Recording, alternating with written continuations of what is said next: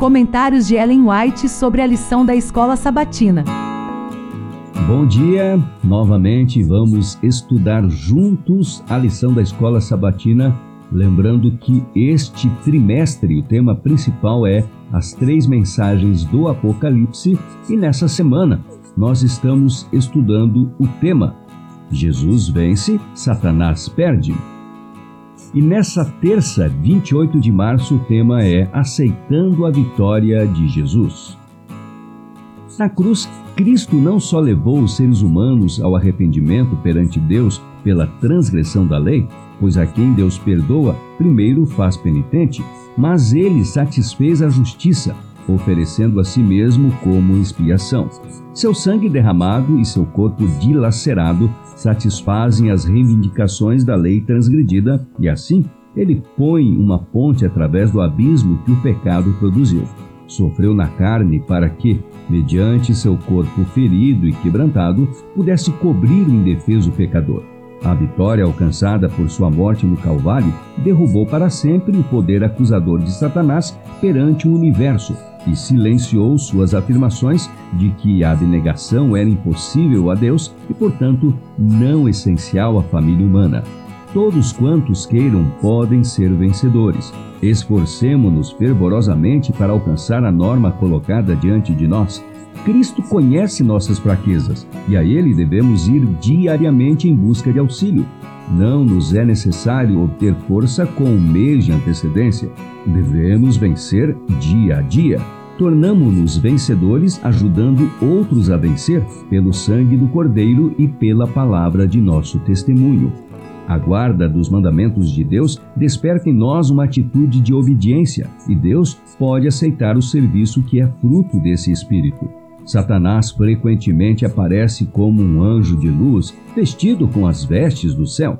Assume ares amigáveis, manifestando grande santidade de caráter e alta consideração por suas vítimas, as pessoas que ele pretende enganar e destruir. Perigos jazem no caminho onde ele convida as pessoas a viajar, mas ele consegue escondê-los e apresenta apenas as atrações o grande capitão de nossa salvação, venceu em nosso favor para que por ele pudéssemos vencer, se quiséssemos, em nosso próprio benefício. Mas Cristo não salva ninguém contra sua vontade. Ele não obriga ninguém a obedecer. Ele fez o sacrifício infinito para que todos pudessem vencer em seu nome e para que sua justiça lhes fosse creditada.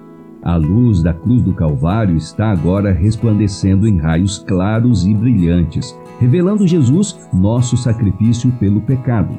Ao ler as promessas que lhes expus, lembrem-se de que são a expressão de indescritível amor e piedade.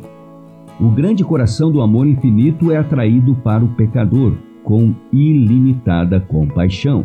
Lemos em Efésios 1:7 no qual temos a redenção pelo seu sangue, a remissão dos pecados. Sim, apenas creia que Deus é seu ajudador. Ele quer restaurar sua imagem moral no homem. Ao aproximar-se dele com confissão e arrependimento, ele se aproximará de você com misericórdia e perdão. Tudo devemos ao Senhor. É Ele o autor de nossa salvação. Ao desenvolver você sua salvação com temor e tremor, Deus efetua em vocês tanto o querer como o realizar, segundo a sua vontade. Texto de Filipenses 2, versos 12 e 13. E hoje, algumas citações dos comentários foram extraídos do Comentário Bíblico Adventista do Sétimo Dia, volume 7, página 1088, lembrando que escritos por Ellen White, também do livro Testemunhos para a Igreja, volume 3, páginas 377 e 378. E por último, o livro Testemunhos para a Igreja, volume 5, páginas 540 e 541. Amanhã, quarta-feira, vamos ler o tema A Mulher no Deserto.